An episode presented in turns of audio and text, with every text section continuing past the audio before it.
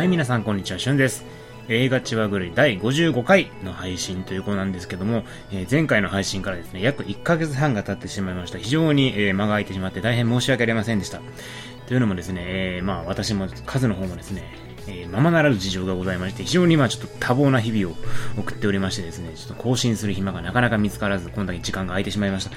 えー数の方はですね、まだちょっとその忙しさがですね、抜けきらないようでして、今回もちょっと不参加ということになってしまいまして、私一人でですね、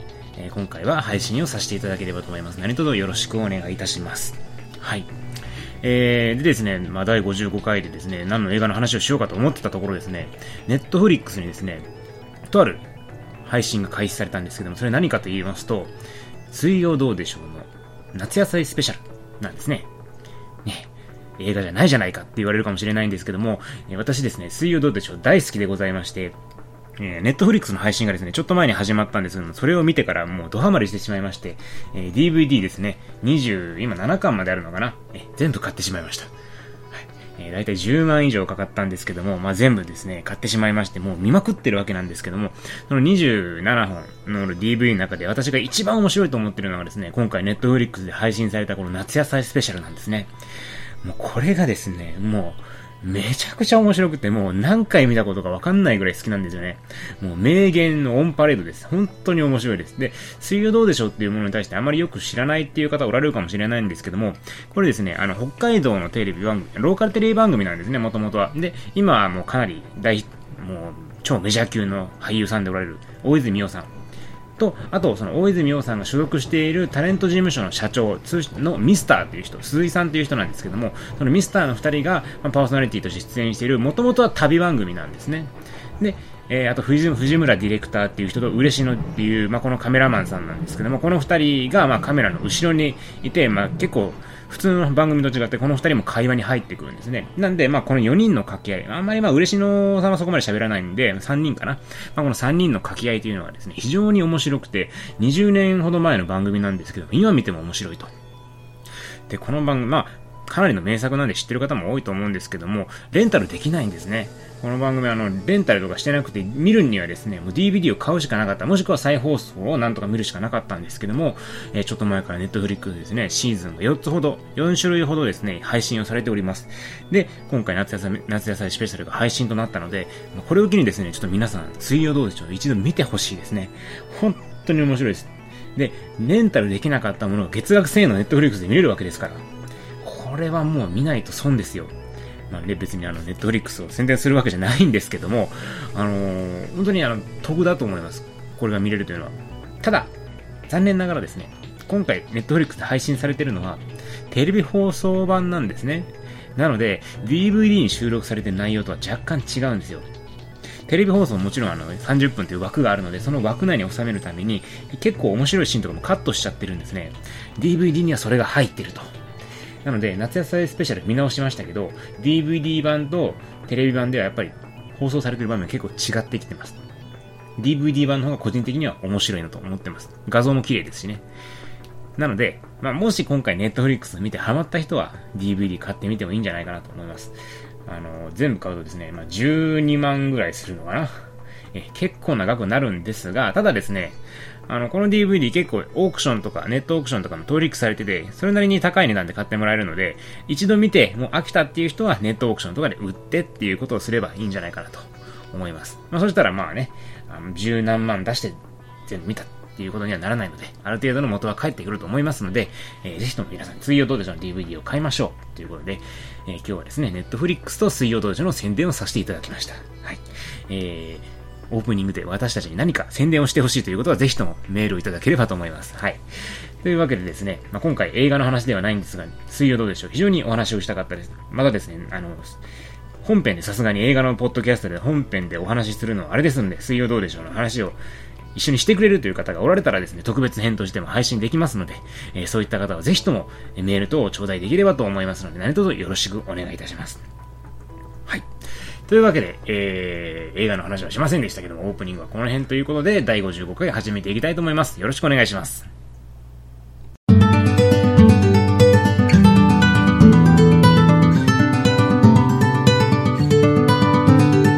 はい。では話題の映画を1本紹介ということなんですけども、その前にですね、一つメールを紹介したいと思います。しゅんさん、かずさん、はじめまして。岐阜県に住んでいる古川と申します。いつも配信楽しく聞かせていただいております。それとしゅんさん、ご結婚本当におめでとうございます。えー、まあ、まだ婚約段階ですが、ありがとうございます。はい。僕はまだ19歳なので当分は縁のないイベントだと思いますが、自分も一緒にワイワイくだらない映画を見てくれるような女性に出会いたいです。今回メールさせていただいたのは、カズさんがご紹介されていた無垢の祈りの感想とリクエストを送りたかったからです。無垢の祈りは公開時から気になっていた映画だったので、映画千葉狂いの配信を聞き、見てみることにしました。感想としては、非常に目を背けたくなる映像と内容でしたが、こういった映画も必要だと感じました。カズさんがおっしゃられたググツ人形を使ってのシーンは本当に衝撃的でしたが、自分が特に印象に残っているのは風呂場のシーンです。風呂場という狭く簡単には逃げられない状況下であのシーンは地獄でした。またこの映画における音の使い方も印象的でした。映画のほとんどのシーンバックで流れている工場の重低音がこの映画に終始流れている絶望感をより際立たせていたと思います。近々原作とも見比べてみたいと思います。というわけでまあ一つ感想を頂戴しました。ありがとうございます。で、続いてリクエストを頂戴したんですけども、入江優監督の新作22年目の告白を取り上げてほしいと思っています。個人的にはオリジナルと展開も雰囲気もかなり違いとても楽しめました。二人の感想もぜひお伺いしたいのです。また、同じく入江監督のドラマ、埼玉のラッパー、マイクの細道が最終回を迎えたので、ドラマ版を含めたこれまでの SR シリーズ、埼玉のラッパーシリーズですね、についても語っていただけたらなと思っています。欲張りなリクエストで申し訳ないのですが、取り上げていただけると本当に嬉しいです。長々と失礼しました。これからも配信楽しみにしています。というメールを頂戴しました。古川さん、ありがとうございます。はい。というわけでですね、今回このリクエストいただいた映画にお答えしようかと思うんですが、本来ならですね、この埼玉のラッパーシリーズをですね、数にやってもらって、22年目の告白を私がやる予定だったんですが、数がですね、今ちょっと忙しくなってしまったので、えー、この埼玉のラッパーシリーズに関しては後日配信をさせていただきます。なので、今回はですね、まあ今話題でても結構前になっちゃうんですけども、22年目の告白、私が殺人犯ですをご紹介しようかと思いますので、よろしくお願いします。はい。えー、というわけで、この作品なんですけども、これですね、まあ、入江優監督品、えー、入江優監督の作品なんですけども、主演に藤原竜也さんや伊藤英明さんを置いているということで、まあ、非常にですね、多くの人に門戸が開かれた映画なんかなというふうに考えております。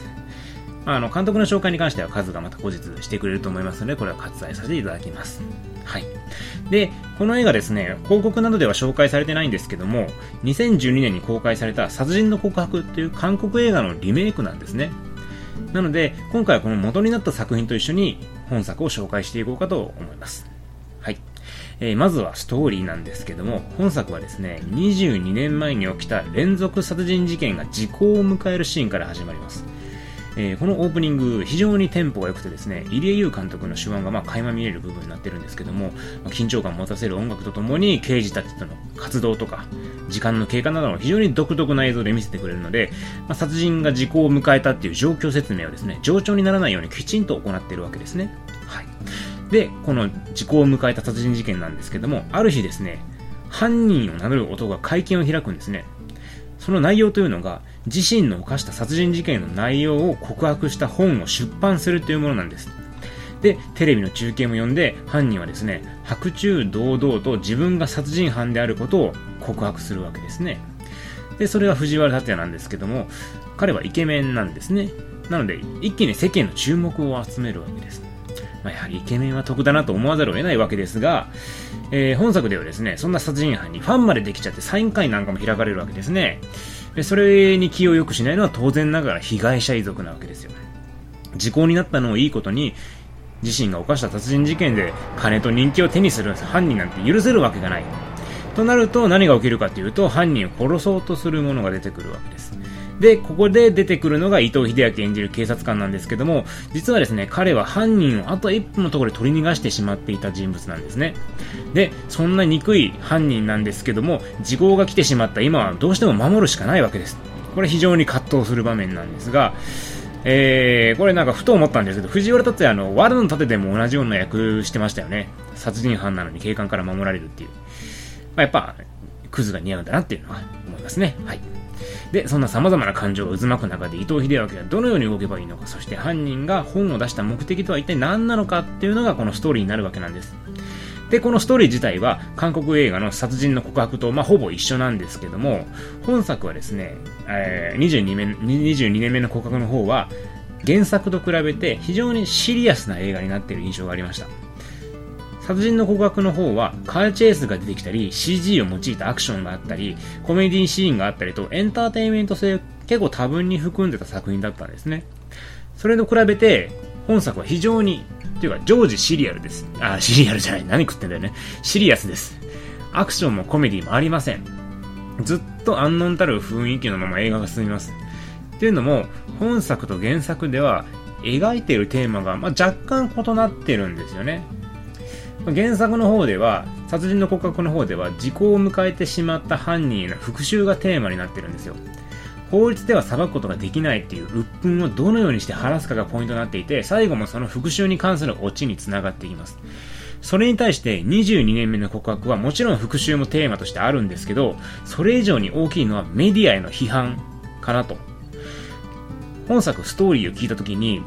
現実のある事件を思い出した人って少なくないはずなんですよ。それが、榊原被告の絶下出版ですよね。この絶下はですね、1997年に起きた神戸連続殺傷事件の犯人である元少年 A が自身の手記をまとめた絶下という本を出版したというものになります。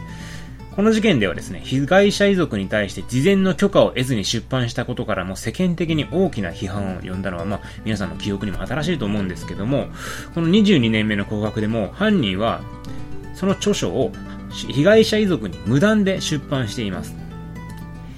原作ではですね、殺人の告白の方ではその本に対する恨みをあらわにするシーンっていうのはあまりないんですけど、22年目の告白では被害者遺族が本に対する恨みを述べるシーンと、それを行動に移してしまう描写っていうのが出てくるんですね。さらに、最後まで映画を見れば、被害者がいるという状況において、それをメディアが報じることへの問題提起にもなっているわけです。なので、この作品っていうのは日本において結構大きなテーマを扱った作品でもあるんじゃないかっていうふうに私は思います。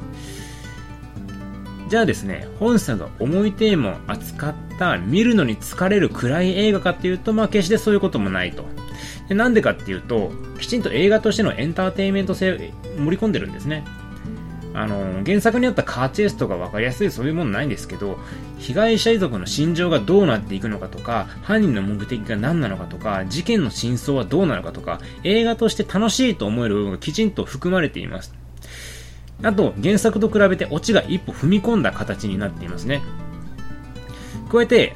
本作って、あの、映画の目標がないんですよ、この映画。殺人の降格の方では犯人を殺そうとする被害者遺族の団体が出てくるんですね。なので、映画のゴールとしてはその殺しが成功するのかどうか、それとも警察官が守りきるのかっていうの、まあそういうのが一定の目標になるんですけども、この22年目の告白の方ではそういった団体に出てきません。で、犯人を殺そうっていう動きも映画の一部でしか登場しません。なので、映画として復讐が成功するかということがゴールにはならないんです。じゃあ一体この映画はどこに向かっていくのかっていうと、まあ、そこがわからないんですね。一体何がこの映画の目標なのか見ていてわからないわけです。だから、映画としてどういった方向に進んでいくのか予想しづらいわけなんですよ。で、個人的にはこういった目標の見えない映画ってあまり好きじゃないんですね。なんでかっていうと、何に対して頑張ってるかわからないから登場人物を応援しにくいんですよ。でも、本作では登場人物の心理描写をきちんと描いてるから、映画の要所要所で感情移入ができるように作られてるわけです。まあ、主に被害者遺族の苦しみと刑事の悔しさなんですけど、その描き方が上手くて、まあ、見ていて引き込まれる部分があります。で、一方、犯人の心情っていうのは全く読めないようになってるんですね。犯人が感情をあらわにする部分がないんですよ。終始笑ってたり、まあ、セリフをですね、もう決まったテンポで読んでるんです藤原達也さんね。まあ、抑揚がないんですね、このセリフに。だから非常に感情が読みにくい。まあ、そういった工夫がまあされてるわけです。で、この緩急っていうのがまた面白くてですね、犯人が一体何考えてるのかとか、目的が読めないっていうのがまあ面白い部分だと。ただ、ただ、きちんと予想ができるようになってはいるわけですね。犯人はこういった目的じゃないかとか、こういった人間じゃないかって予想ができる程度にはキャラクター性を持たしているんです。で、これは私の深読みかもしれないんですけども、こういう予想ってメディアを見た時の我々の感情と一致するんですよね。ニュースなんかを見た時にメディアから与えられた限られたデータによって犯人の人間性を予想すること少なくないと思うんですよ。でそういった行為を映画の中でも追体験できるようになってるんじゃないかなと。まあ、これ多分深読みです。私の深読みなんですが、私はそう感じたわけですね。実際にこういう犯行を犯してメディアでこういう露出をしてる人っていうのは多分こういう人間性を持ってるんじゃないかっていう風な予想をしてるっていうのは我々が、まあ、あらゆる事件をニュースで見た時の感情と一致してるんじゃないかなと。で、最後にですね、犯人の目的がまあわかるわけなんですけども、その時にですね、その人間性が自分たちの予想といかにずれてるかっていうのがまあまあ一つ分かって楽しい部分かなと。で、本作はですね、加害者の心情も描いたっていう風にイーレユー監督はインタビューで語ってました。加害者の心情ってそれこそ予想でしかわからないんですよね。テレビでロングインタビューなんかされることないわけですから、加害者、加害者にロングインタビューなんかありえないわけですからま、それこそ予想でしかできないわけなんですね。そういう部分をきちんと描いてるっていうのが、まあ、インタビューで語られてるし、あと本作ではですね、ニコニコ動画とか LINE の描写とかも出てくるわけです。で、これってメディアを見た視聴者の反応そのままなんですけども、そういった情報が世の中に錯綜している現代を描いている部分もあるのかなと。なので、本作っていうのはですね、ニュースを楽しんで見てる時と同じような感覚で見れる映画なんじゃないかっていう気もしました。はい。で、まあ映画全体を見た時にですね、えー、どうなのって思うところはたくさんありました。あと、入江優監督作品として、ちょっと満足いかないなっていう部分も多く実際ありました。というのも、この映画あまり穴がないんですね。あまり、その、考えれる部分がないというか、余韻がないというか、見ている側に委ねられている部分がちょっと少ないかなっていう気がします。なので、